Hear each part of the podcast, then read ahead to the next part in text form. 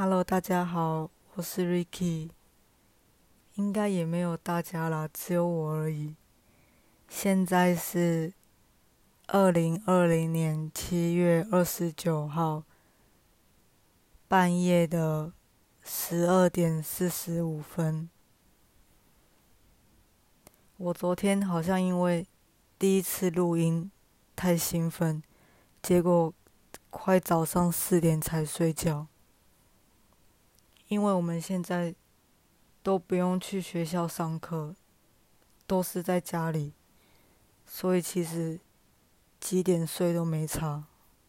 我今天想要来宣传一下我的 Instagram，你只要搜寻，えっと，账号是 R I K K I 点二零二零。 零二一七，我会在，我都在上面写一些散文啊、诗之类的。我觉得我写的还蛮正常的啦，不会像我现在讲话一样那么奇怪。希望大家可以去看一下。今天是我。高中时期，一个一个很要好的女生的生日，先在这边祝她生日快乐。我跟她快到快毕业的时候，毕业前几个月就吵架。我觉得好像也不算吵架。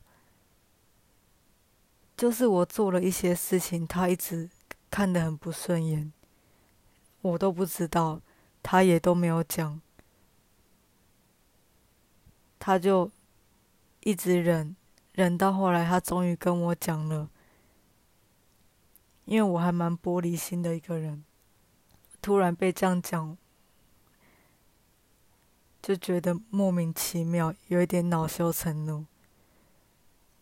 就我当时不知道该怎么跟他和好，有试着想和好，但是就是试一下下就放弃了。我们两个就一直都没有讲话，直到毕业。因为我我大概高二的时候就决定去日本了，我就想说没差，反正我要去日本。就每天去学校，一直自己一个人坐在座位上读日文。我们毕业到现在，诶，四四年了，大概一两年前吧，我们开始互追 Instagram，不过也没有聊天或什么的。最近刚好。有跟他聊天，他说他高中的时候过得很不开心，是因为有他的前男友，还有他的前男友是当时是我们都是同班同学，因为有他还有我，他才撑下去的。我听到这个，觉得真的是。塞科呢？后美国都包。前几天我爸很难得的传赖给我，他的工作常常不在家，他就是大概半年到八个月不在家，之后回回来台湾休息两个月左右。再去工作，他是跑船的。我以前跟他感情很不好，现在我以前很讨厌他，现在不会讨厌，但也是没有什么在讲话。他前几天传给我的讯息里面。其中有一句是，他跑船跑了四十年，除了工作赚钱以外，或许也有一点是在逃避家庭生活。我原本以为我看到这句话我会很生气，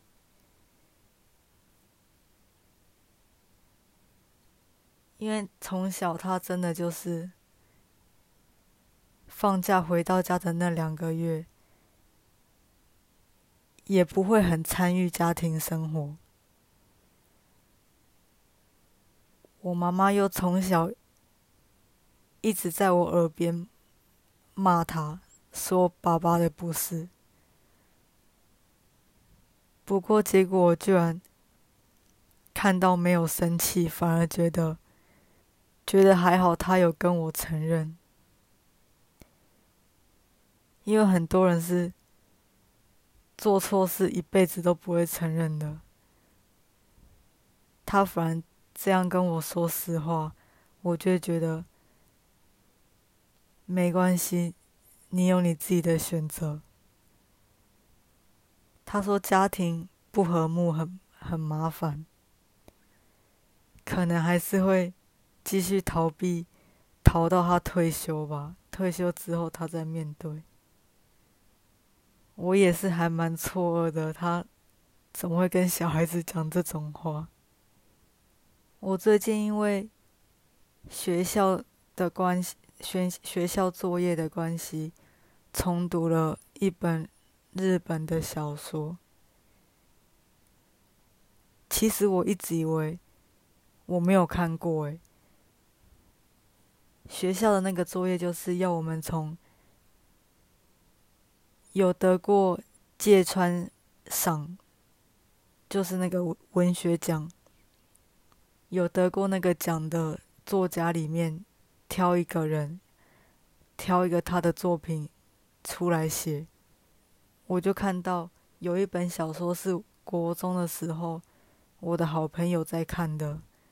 我还记得那个朋友，他很兴奋的拿着那本小说给跟我说：“哎，你看，这边有这个写内衣的事情，哎，好奇怪哦。”我就只记得这样。后来想说难得吗？就在就选这本书好了。我边看边发现，其实我有读过诶，而且还有读完。这本小说叫做《欠踹的背影》，是棉史丽莎写的。棉是棉花的棉，死是。无地放矢的死，应该是吧？查一下。对，是那个死。日文是小说的名字的日文是《Keritai Senaka》，作者的名字是瓦塔亚丽莎。他是在讲说，一个女生高一吧，就刚上高中。她是他们班的边缘人。他有，他有一个朋友，国中的好朋友，跟他在同一班。但是那个好朋友，他就是跑去别的小圈圈了。然后那个女主角，我觉得他有点自视甚高了。明明自己是边缘人，又会想说。不是我交不到朋友，是我不想选你们而已。我不想跟你们混在一起。后来有一堂实验实生物课之类的吧，生物课，在实验室，他跟另另一个也是边缘人的男生在同一组。他看到那个男生在看女生的时尚杂志。他就顺口说，跟那个男生说：“诶，里面那个模特，我有见过他哦。”没想到那个男生是那个模特的铁粉、狂热粉丝，他们两个就因此搭上线。虽然维基百科什么的说这是恋爱小说，可是我不觉得那个女生有喜欢那个男生呢。然后我觉得它里面把那种青春期的心理描写的很好，也不一定是，也不一定是青春期啊。我发现那个女生她的一些想法或感受，我我以前不会有，可是现在也会像她一样那么想。而且这本小说把。他把阶级都写出来了。每一个学校的班级里，一定会有那个很风光的人物，朋友很多，大家都绕着他转；也有那种一个朋友都没有的人。那个女主角很好玩的地方是。假如说没有朋友的人是在比较低层的地方的话，她明明就在很低阶的地方，她却一直……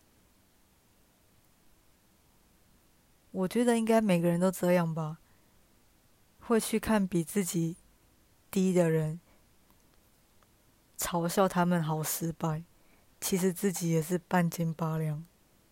那今天。就大概讲到这边，我们下次见，拜拜。